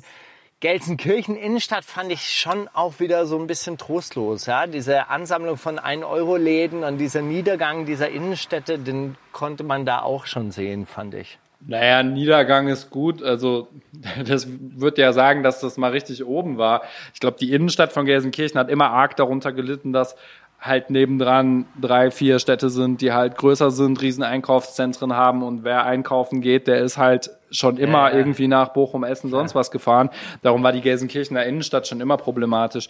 Ähm, aber an sich gibt's voll die schönen Ecken und ich, also mein Herz ist da auf jeden Fall krass hängen geblieben. Ich wohne seit fünf Jahren in Stuttgart, aber Gelsenkirchen ist schon irgendwie, ich habe Heimweh immer noch auf jeden Fall und ich mag die Mentalität sehr gerne und Ja. äh, Total krass. Wir haben auf der, auf der Fatoni Tour bin ich, bin ich öfters mal in den Genuss eines Fernsehers gekommen, weil ich zu Hause nicht so tue. Und da war tatsächlich irgendeine so Mieten, Kaufen, Wohnen Geschichte, die in Gelsenkirchen gespielt hat und da hat sich irgendein Pärchen so die, die Wohnung eines Ex-Schalker, Schalke-Spielers gekauft, die auch so rie also riesige Dachterrasse und alles drum und dran hatte und hat so 1,5 warm gekostet und ich war komplett schockiert, wie, wie geht das in irgendeiner Stadt in Deutschland, aber das, ja, das, das sagt ja etwas aus. Ich habe durch Zufall vor kurzem ähm, mal bei Immobilien Scout mir Immobilien in Gelsenkirchen angeschaut und das ist richtig krass. So du, wo du keine Ahnung in Städten wie Berlin, Hamburg, Stuttgart oder so einfach das, was du da für eine Drei-Zimmer-Wohnung bezahlst, da kannst du in Gelsenkirchen dann so eine Villa mit, das ist kein Garten, das ist ein Anwesen und alles hat so Marmorböden und ähm, im Keller gibt's eine Bar und keine Ahnung, wahrscheinlich auch noch Rolltreppen statt normale Treppen. Also das ist, das ist einfach schon krass, aber das hat ja auch was Trauriges, weil das so die Vorstufe sein könnte zu dem, was in Ostdeutschland einfach passiert ist, dass du so krassen Leerstand hast und das am Ende, Äh. also dass es egal ist, ob die Immobilien günstig sind, weil da niemand mehr wohnen will. Und Gelsenkirchen hat, seit ich in der Grundschule bin, glaube ich, so 40.000 Einwohner verloren. Von 290.000 auf 250.000, wenn ich das richtig im Kopf habe. Vielleicht 260.000. Und das ist schon was, glaube ich, wo man auch ähm, kritisch so hingucken muss, dass ähm, wenn so viele Menschen aus einer Stadt weggehen, ähm, dass da dann also es gehen ja nicht nur, gehen ja nicht irgendwie Alte und Junge gleichzeitig, sondern es bricht wahrscheinlich einfach irgendwie eine Gesellschaftsschicht weg, wenn Ja, so klar. viele Menschen aus der Stadt gehen. Und ähm, das ähm, ist schon, glaube ich, gefährlich. Und ja, das Stadtbild ist, also gerade wenn man, wie ich jetzt, dann auch mal ein halbes Jahr vielleicht nicht durch die Innenstadt läuft und ähm, dann mal wiederkommt und so das immer in Stößen sieht, dann ist das schon manchmal krass, irgendwie sagen, wozu sind hier irgendwie 14 Handyläden und waren die nicht letzte Mal noch woanders? Also die, die Läden wechseln auch so krass irgendwie. Der gleiche Laden ist jetzt irgendwie ein Stück weiter und das ähm, finde find ich krass, wobei viele Freunde von mir da ähm, nachdem ich das letztens mal gesagt habe, Gelsenkirchener Freunde gesagt haben, dass das eigentlich immer so gewesen ist und dass das keine neue Entwicklung ist. Okay. Okay, Steiger, du bist zurück in der Leitung. Äh, wollen, wir, wollen wir schnell einen Song raufpacken? Ich habe nämlich noch einen äh, rausgesucht. Und Weekend, willst du vielleicht einen Song rauspacken auch? Hast du eine Empfehlung? Ist das eine Deutschrap-Playlist oder eine? Das ist eine internationale, manchmal auch nicht Rap-Playlist. Das ist eine Classic-Playlist. Du darfst auch dein liebstes Streicherquartett einreichen. Ich habe kein liebstes Streicherquartett, aber ich ähm, ich mach. Magst du Brockhampton? Ich habe Ich, keinen ich Berührungspunkt mach, damit. ich, ich, ich mach, in, in letzter Zeit ist das so mein Kreuzzug, dass ich überall Werbung dafür mache, weil ich das ganz großartige Musik finde, weil es so ein bisschen trashig, aber äh, künstlerisch auch ganz groß. Äh, Brockhampton, No Halo. okay, machen wir rauf. Brockhampton No Halo. Und ich möchte von Chris Parker aus Berlin Karateka spielen. Ist schon ein paar Wochen her, dass er rausgebracht hat, aber ich hab, der wurde mir auf Instagram jetzt erst angezeigt und äh, ich finde es großartig. Kann man mal auf dem Schirm behalten. Packen wir auf die Playlist und dann sind wir gleich wieder zurück mit einer verrückten Raterunde, oder Steiger? Bist du dabei? Ja. Übrigens, wir haben, wir haben noch die ganze Zeit einen, äh, einen, einen namhaften deutschen Rapper, der uns einen Briefe an uns Jingle eingesungen hat. Und der wartet die ganze Zeit. Aber wenn uns keiner Briefe schreibt und wenn wir auch keine Briefe schreiben, dann, Nee, dann ich bleibt habe- er in der ich hab Schublade. Heute, ich habe heute ein Statement eines namhaften äh, deutschen Rappers, Underground-Rappers, das ich gerne vorlesen würde. Das könnte so quasi ein Brief an uns sein, weil ich habe Dann können wir das gefragt, auch jetzt machen. Und dann kommt jetzt nämlich der österreichische Liedermacher für Tony mit einem Jingle für den MC Bastard Brief. Es sind Briefe an dich und an mich. Sind Briefe an uns. Hallo Freunde, ich schreibe euch aus meiner nun seit fast einem Jahr dauernden Selbstisolation diese Zeilen und hoffe, dass ihr nachvollziehen könnt, was letztes Jahr mit mir los war und warum ich so lange nichts von mir hören habe lassen. Vor einigen Monaten wurde bei mir eine bipolare Störung diagnostiziert. Bipolar oder auch manisch-depressiv ist eine Krankheit, die nicht zu heilen ist und an der erstaunlich viele Kunstschaffende leiden. Letztes Jahr hatte ich eine sehr intensive Manie und habe mich mit sehr vielen Freunden, Bekannten und auch Unbekannten angelegt und teilweise öffentlich gestritten. In einer Manie hat man keine Kontrolle über die Dinge, die man sagt und tut. Du fühlst dich wie im Rausch und denkst, du könntest einfach alles schaffen, was du dir in den Kopf setzt. Du denkst, du wärst eins mit dem Universum und hast dieses Gefühl, erleuchtet zu sein. Gefahren oder Probleme werden komplett ignoriert. Man schläft sehr wenig und redet sehr viel. Die Ideen und Gefühle rasen nur so und werden leider allzu oft in einer Kurzschlussreaktion auch umgesetzt. Deswegen sind Bipolare auch stark selbstmordgefährdet. Schuld daran ist ein chemisches Ungleichgewicht im Gehirn. Bestimmte Hirnbotenstoffe sind außer Kontrolle. Ganz ähnliches passiert auch bei einem Drogenrausch. Ich bin eigentlich jemand, der sehr selbstkontrolliert ist und Streitigkeiten diplomatisch und privat löst. Leider war mir das in meiner damaligen Verfassung nicht mehr möglich und auch heute steht noch vieles unausgesprochen im Raum. Ich habe viele Menschen, die mir nahestehen, wehgetan und das schlechte Gewissen darüber plagt mich jeden Tag. Nach einer Manie kommt meist eine depressive Phase, die ziemlich lange andauern kann ich habe diese Erfahrung schon einmal gemacht nach dem Release des Zwiespalt Weiß Albums, nur wusste ich es damals nicht als Krankheit einzuordnen. Heute weiß ich, was los ist und kann mir Hilfe holen, wenn ich sie brauche. Jede Art von Veränderung, Stress oder Druck kann eine erneute Manie auslösen. Deshalb habe ich einen Notfallplan erstellt. Ich hoffe irgendwann wieder genug Kraft zu haben, mich ins Studio zu setzen und mein Album fertig zu machen, welches, in, welches ich in der Frühphase der Manie angefangen habe. Außerdem hoffe ich, dass all die Leute, die ich verletzt habe, mir verzeihen und verstehen, dass ich nicht ich selbst war, der sie verletzt hat. Ich hoffe auch, dass ihr, die Freunde und Fans, die meine Musik lieben und denen sie Kraft gibt, nachvollziehen könnt, dass ich mich erstmal aus der Öffentlichkeit zurückgezogen habe und Zeit gebraucht habe, um mit der Situation klarzukommen. In dieser für uns alle seltsamen Corona-Zeit kam es mir dennoch manchmal so vor, als wäre ich, als wäre ich ziemlich normal im Vergleich zu vielen anderen da draußen. Aber das ist eine andere Geschichte. Jedenfalls geht es mir inzwischen viel besser und ich danke allen, die zu mir gestanden und mir durch diese schwere Zeit geholfen haben. Gerade weil es ziemlich schwierig war, mit mir klarzukommen und den Menschen hinter der Manie zu sehen. Bleibt stark und gesund, euer Nima aka Bastard. Unglaublich. Also ich finde es total krass, wie, wie reflektiert er darüber redet und wie er das also wie er das schafft, von außen zu betrachten. Naja, ich denke, dass wenn, wenn man aus diesen Phasen wieder aufwacht oder, oder da, da halt eben schon auch drüber nachdenken kann, was da mit einem los war und dann natürlich auch diese Chatverläufe sich anguckt und halt das ganz gut beschreibt. Also was, was ich ganz gut beschrieben finde, ist, wie halt diese Gefühlswelt oder Gedankenwelt wirklich da den, die Kontrolle übernimmt. Und wir hatten uns ja in einer der letzten Sendungen auch über bipolare Störungen unterhalten. Mhm. Und deshalb war es mir jetzt wichtig, das nochmal irgendwie vorzulesen, dass es, glaube ich, schon so ist, auch für die Betroffenen selber, dass sie nicht sie selbst sind. Ja, dass es halt wirklich etwas passiert, was so Kontrolle über einen nimmt und man das eben auch tatsächlich halt als Krankheit verstehen muss. Hm.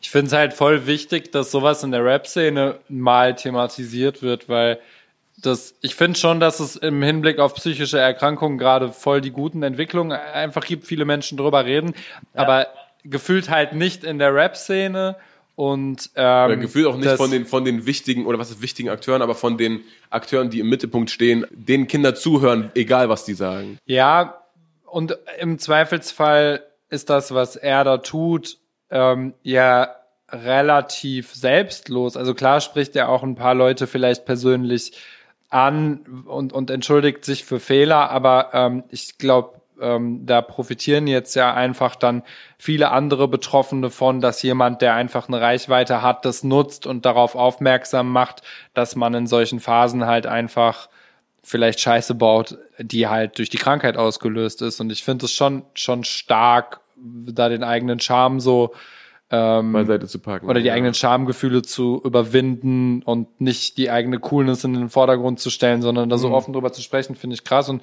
äh, ich wünsche ihm eine gute Besserung auf jeden Fall oder hoffe, dass es ihm gut geht. Wir haben uns noch nie getroffen oder so, aber ähm, ich finde es sehr stark. Voll. An der Stelle auch, weil wir über Entwicklung in Bezug auf Mental Health reden.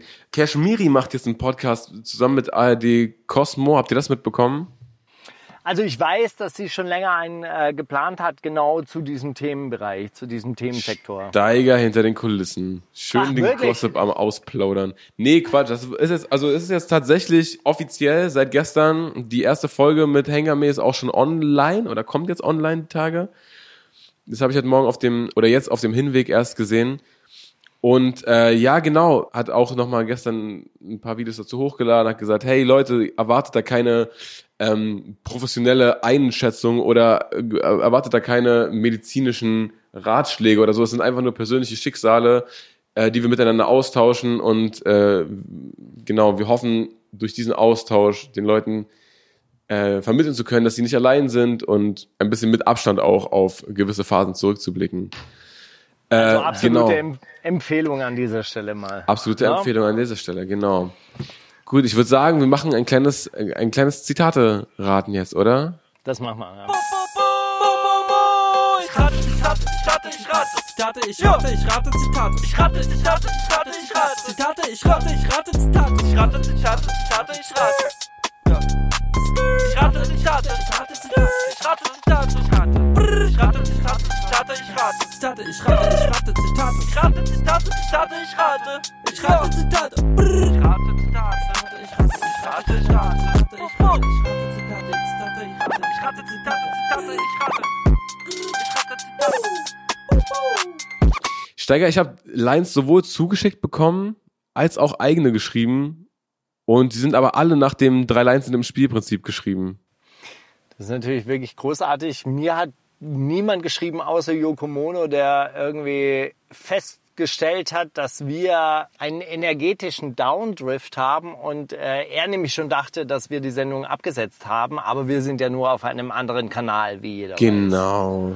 Das sollte jetzt aber auch der Letzte mitbekommen haben. Ihr seid auf einem anderen Kanal? Ja, und nur auf Spot. Jetzt hast du der Letzte mitbekommen. Gerade eben. Ihr wart live dabei, wie es der Letzte mitbekommen habt. Okay, ich erstmal muss sagen, ich habe keine Lines, ich habe nur zwei, zweimal Zitatraten. Das Klasse. macht nichts, Steiger. Wir, wir, also wird einfach ganz viel geraten jetzt. Es ist die große Raterunde. Also Okay. hört, mir, hört mir zu, ja. Es ist eine. Ich erklär's dir kurz. Wir haben hier drei Lines, nur eine davon ist echt. Zwei habe ich mir ausgedacht, weil ich einfach ein krasser Ghostwriter bin. Schwarze Nike-Mütze, du machst scheiß Witze. Ich bin der hellste, so wie drei Blitze. Silla. Oder schwarze Nike-Mütze, du machst scheiß Witze. Ich bin schlau wie drei Füchse. Boys in the Hood. Oder schwarze Nike-Mütze, du machst scheiß Witze, hau dich platt wie zwei Schnitzel. Shaka One. Also ich sag, das war die Boys in the Hood Line. Ja? Warum? Weil du die kennst, diese Line? weil ich Boys in the Hood nicht kenne und die ansonsten nicht da drin auftauchen würden. Das sagst du jetzt so stark. Ich spiele alle zwei Wochen spiele ich hier einen Boys in the Hood Track. Wie, wie, du kennst Boys in the Hood nicht? Das ist auch eine Lüge einfach. Okay, Weekend, hast du irgendeine Idee? Also als du es vorgelesen hast, habe ich gehofft, dass es die erste ist mit den Blitzen, weil das wäre die mit Abstand beste Variante, weil richtig witzig, aber ich traue Silla das leider nicht zu, dass das so gerappt wurde. Ich glaube Shaka One, die Schnitzel waren das, ne? Platt wie zwei Schnitzel. Ich hau dich platt wie zwei Schnitzel. Herr Steiger hatte leider recht. Boys in the Hood. Ich dachte mit, ich dachte, wenn ich jetzt Shaka One ins, ins Spiel werfe, das ist jetzt auch nicht der, der erste, der am einfällt. Ich dachte, dann kann ich Boys in the Hood, äh, weil ich wusste, dass du das denken wirst. Aber wir kennen, wir, wir kennen uns einfach zu gut mittlerweile und dieses Platt wie zwei Schnitzel ist halt auch so eine ausgedachte Shaka One Line. Die könnte gut zu Shaka One Er ist passen. gar nicht, er ist gar nicht, er ist gar nicht so Klischee, wie wir ihn immer, wie wir ihn immer imitieren. Das stimmt Genau. schon. Aber eben, man muss sagen, Mütze, Witze, ey, da gibt's so geile, weiterführende Reime. Das ist gut. Das ist äh, schade. Da hätte man noch. Sperr, ich sperr dich weg wie zwei Fritze. Oh, oh, auch gut. Irgendwas mit Ritze. Ja, zwei Ritzen habe ich jetzt bewusst nicht reingenommen. Okay, Steiger, liest du mal vor. Okay, also ich habe ich hab tatsächlich nur Zitate raten und da auch etwas überschaubares Material. Aber ohne Internet, Oh, Steiger, eine nur- Ausrede findet man immer. Jetzt äh, sag, Alter. nur, nur mit halbem Internet, dafür ganz gut. Ein ganz besonderer Mann für Deutschrap. Sagte das Farid Bang über Bobby Van Damme, UFO über Data Love, Kollega über Asche oder Falk Schacht über Tony L. Oder Qatar über Mero. Oh. Also mein erster Instinkt, das hat, bei Falk Schacht hat es direkt irgendwie gefunkt. Das hat sich irgendwie richtig angefühlt, dass er das über Tony L sagt. Weil Tony L immer der, der Unbedeutende ist. Das Also du, der, der, der sagen. underrated, der underrated Ja, so eher. Aber gab es nicht vor kurzem noch dieses Nico Backspin trifft sich mit Tony L? Wirklich? Da, da war doch irgendwas mit Tony, äh, mit Nico Backspin fährt durch Deutschland und trifft so ganz viele Menschen. Ja, und da der- war Tony L bei. Ja, ja. Aber das war Genau. halt nicht Falk Schach. Und, Nee, nee. und, und äh, ich glaube nicht, dass Tony L zweimal da war in den N letzten nicht Jahren. zweimal erwähnt wird in, in einem Monat. In einem Jahrhundert. Nein, aber Nee. das, war, das, das ist auch schon, du hast wirklich ein schlechtes Zeitgefühl. Das ist auch schon bestimmt ein oder zwei Jahre her. Aber was Und sind ein oder zwei Jahre im Leben von Tony L?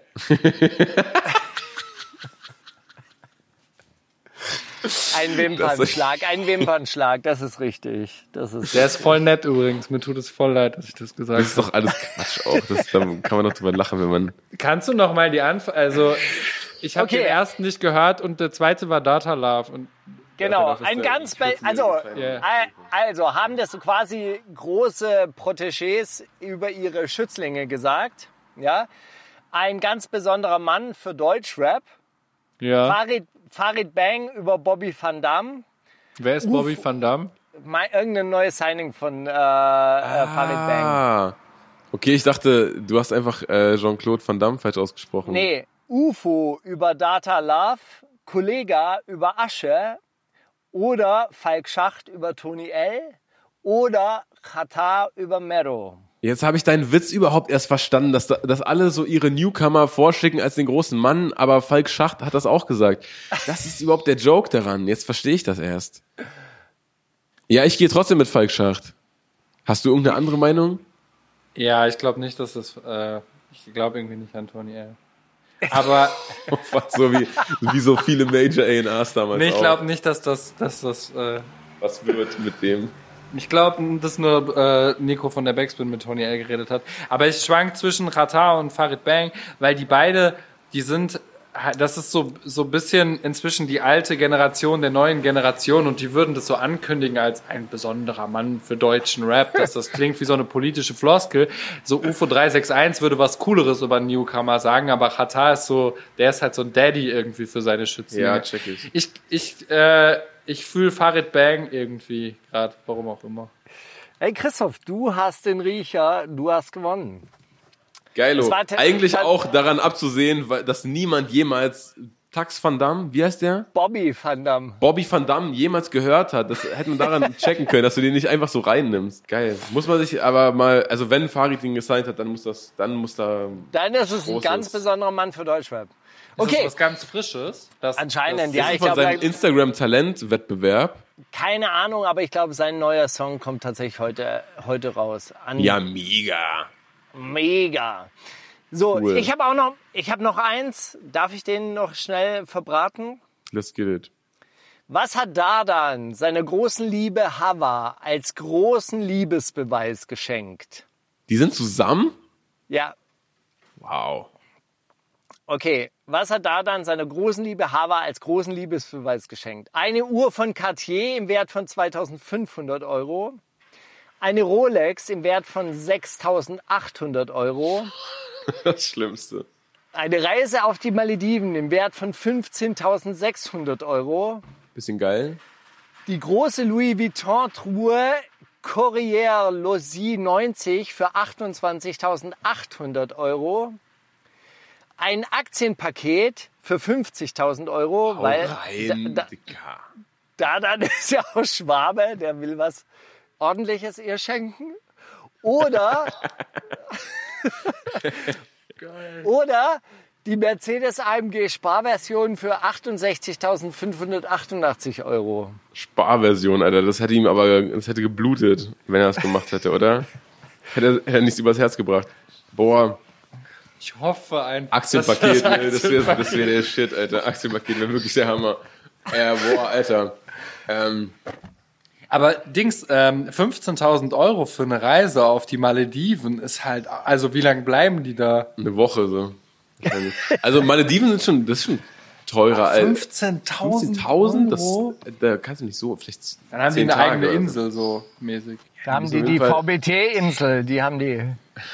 Die ist besetzt. Das ist, Ähm, boah, weiß ich nicht. Ich, also, das hat so lächerlich, jetzt kommt mir schon wieder so eine, so eine 2500 Euro Kette schon wieder so lächerlich vor, ne? Nachdem du die Aktienpakete rausgeholt hast. Boah, was machen die denn? wie steht der jetzt da, wenn es nur die Uhr ist? Ja, ne? Die Truhe lacht mich auch an. Louis Vuitton Truhe. Also die Kannst du Louis nochmal den. Schnelldurchlauf ohne, ohne Preise, nur einmal den Schnelldurchlauf. Okay, die Uhr von Cartier, die Uhr von Rolex, eine Reise auf die Malediven, die große Louis Vuitton-Truhe, Courriere Lucie 90, ein Aktienpaket oder die AMG-Sparversion. Ich sag, das Truhe. Ich sag Auto. Scheiß drauf. Also ich meine, in Betracht der Tatsache, dass sie vielleicht jetzt seit zwei Monaten erst zusammen sind, war es nur die Uhr von Cartier für 2500 Euro. Mann, Steiger, hast du ihn echt Wenn- hops genommen gerade, Wenn Alter. das Mädel diesen Podcast hört, wird sie sehr enttäuscht sein. Jetzt Schluss machen einfach. Diese, wa- warte mal, ich hätte ein Aktienpaket bekommen können. Was Richtiges. Aber was richtig ist, was auch noch den Wert steigert. Hey, ich fände, ehrlich gesagt, so Aktienpakete oder so, weißt du, so eine Rentenversicherung, die im Wert steigt, das fände ich schon ein richtig geiles äh, Geschenk. So Geiles. Rapperpaket. Äh, Rappergeschenk, ja. Voll. Das, das, sollte man sich mal machen. So Das wäre auf so einer Metaebene so cool, Alter. Ja. So, ich habe eine private Rentenversicherung für dich abgeschlossen. Du, ich habe eine Berufsunfähigkeitsversicherung für dich abgeschlossen, falls du nicht mehr rappen oder singen kannst. Das, mein, das ist auch was richtig Praktisches. Falls du mal nicht mehr rappen kannst.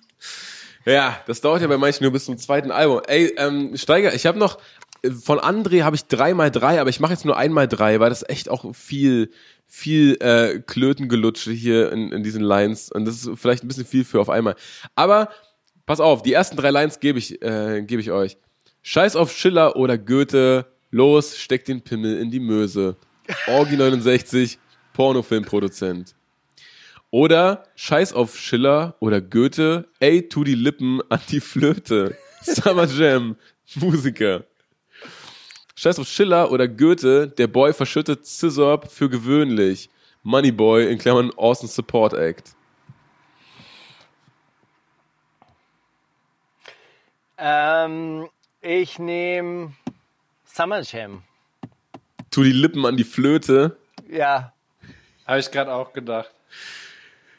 Ich muss nicht mal nach der Lösung gucken, ich kenne den Track sogar. Es ist tatsächlich Summer Jam, ja, das ist richtig. Gut, danke André dafür, danke Steiger dafür, wirklich dieses das zweite Quiz. Das Dardan-Quiz hat mich sehr, sehr amüsiert. Und die anderen André-Lines hören wir einfach nächste Woche, oder? Ich würde noch gern einen Song... Äh, abgesehen davon, ganz kurz, diese Truhe für 28.800 Euro gibt es wirklich. Ja, logisch. Und da ist Ja. nicht mal was drin, oder? Nee, natürlich. Mit Piratenschatz. Da sind so ein paar Goldmünzen drin versteckt. Nein, und die gibt's auch noch in groß. Da kostet die dann 30.800 oder so. Also oder, oder äh, über drei- 30.000 Euro. Unglaublich schön. Das ist dann so ein Kleiderschrank, den du denn. Aber das Geile ist, weißt du, man, meine Frau hat dann gefragt, wie transportiert man das? Aber das ist ja dann in so einer Preisklasse, wo du gar nichts mehr selber transportierst. Das wird getragen. Das Voll. ist das, das ist das Geile daran. Ey, Steiger, ganz, kurz. Hast du mitbekommen, dass Cardi B jetzt auf OnlyFans ist? Was auf was ist? Oh, jetzt müssen wir lange ausholen. Egal, erkläre ich dir nächste Woche, Steiger. Kommen wir erstmal zurück. Äh, okay, alle, alle, die wissen, wissen jetzt. Cardi B ist auf OnlyFans, das ist passiert. Ansonsten, Ich habe noch einen, einen Vorschlag. Ich habe es auch nicht gehört, aber wir nehmen ihn einfach, weil die Tipps von meiner Freundin Maria immer sehr, sehr gut sind. An dieser Stelle vielen Dank, vielen herzlichen Dank an Maria. Le Julies Trap Mama. klingt erstmal, als ob man nichts falsch macht damit, ja. Ich Gut, glaube auch. Das schreiben wir auf die Liste und los geht's.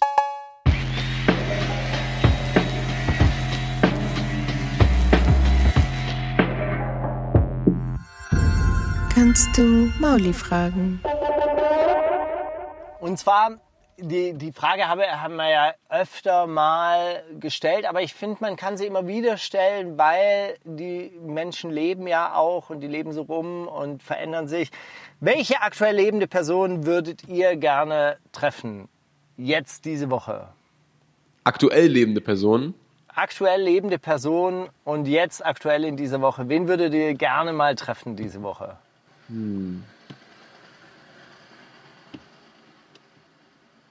Oh, lange Pause, lange Pause. Christoph, Ja, hast du? das schneide ich alles. Es wird klingen, als wüssten wir direkt.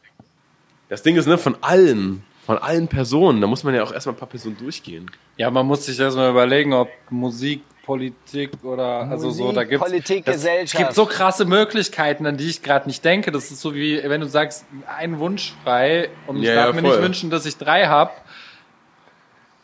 Das ist krass, weil das, das ist ja die Frage, wäre das jetzt ein Wohl, so ein Wohlfühltreffen oder wäre das nicht eigentlich auch geil, jemanden zu treffen, den man, bei dem man so Aggression kriegt, wenn man den im Fernsehen sieht, dass man sich denkt, oh, einmal treffen. Also ich habe vorhin tatsächlich einfach in einem Interview die gleiche Frage gestellt bekommen, aber halt mit welche Person, egal ob tot oder wann immer sie gelebt Und hat. dann ist leicht. Und was sagst du? Den weiß ich nicht, erzähl mal.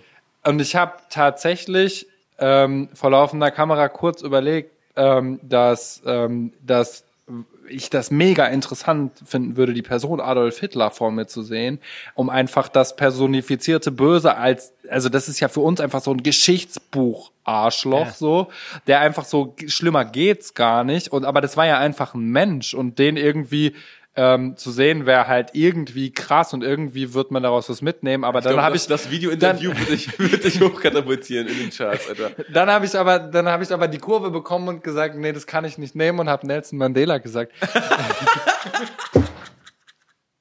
Ich glaube, ich glaube aber ganz ernsthaft, dass Nelson Mandela die äh, inspirierende Persönlichkeit ist. Ich glaube, dass Hitler tatsächlich auf der einen Seite so der nette Onkel sein konnte, der so einigermaßen interessante Ge- Tischgespräche äh, hatte, aber auf der anderen Seite auch so ein zwanghafter Charakter war. Ich stelle mir den immer vor, dass der so einen Reinigungsfimmel hatte, weißt du, wo er die ganze Zeit seine Hände desinfizieren musste oder so, immer, immer was putzen musste oder immer, immer sich waschen musste. Also so Ja, oder das jämmerlich einfach vielleicht auch einfach wirkt. Also so der, der, der wirkte ja so komplett getrieben in seinen Auftritten auch. Und ähm, ich weiß auch nicht, das war so einfach der Impuls von, wenn man so dem ganz Schlechten ins Auge guckt oder so, ähm, dann sieht man vielleicht auch das Schwache oder Weiche darin und so, aber weiß ich auch nicht genau. Das war halt einfach so ein Gedankengang. Aber Die sind leider beide tot. Ich Genau. ich, glaube, ich würde Peter Gabriel mitnehmen, solange er noch lebt. Das wäre für mich ein, ein Goal. Weiß gar nicht, warum ich dafür so lange gebraucht habe. Das ist eigentlich voll, voll allgegenwärtig für mich. Das wäre es für mich. Ich glaube, der ist, der ist so der, der weiße Nelson Mandela. Boah, ist das ein Satz, den man sagen sollte? Egal. Ist Ja, auf jeden ey, Fall, du bist auch auf der Suche nach Shitstorms, oder? Vielleicht schaffst du es langsam. So. ich glaube, mit Peter Gabriel löst man keinen Shitstorm aus. Aber warum, eher- eigentlich- warum, ja, warum eigentlich so Shitstorms von so, äh, von, von so woken Leuten? Also ich würde mich ja lieber mit der Vermieterlobby anlegen in Berlin. Die, die sind auch immer gut für einen Shitstorm. Ehrlich? Na, die holen wir uns nächste Woche, Steiger, mit Ansage. Ja, das ist so, das ist so lustig. Ich bin ja so ein bisschen dabei bei, oder ich habe mich ja diese Kampagne an, angeschlossen, Deutsche Wohnen enteignen. Und die sind richtig gut zu triggern auf Twitter. Ja, dann gibt's so Accounts, die heißen so Kleinvermieter-Account, die tun so, als wären sie, als hätten sie ein bis zwei Mietwohnungen und legen sich dann immer mit einem an und die sind richtig lustig. Ja, schick doch mal ein paar Screenshots, Steiger. Sowas müssen wir posten. Wo? Auf Insta. Ja, egal wo, überall. Sowas ist doch wichtig. Okay, gut. Ihr habt jetzt Ich will mir noch eine Person aussuchen. Ich habe gerade hab gerade nachgedacht. Ich habe eine lebende.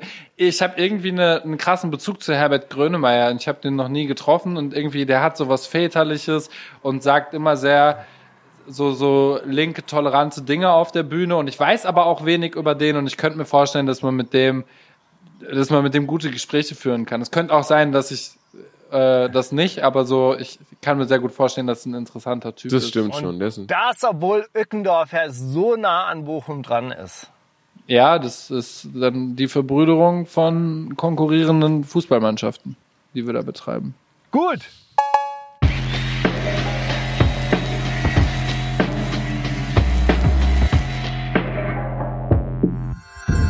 Kannst du Steiger fragen?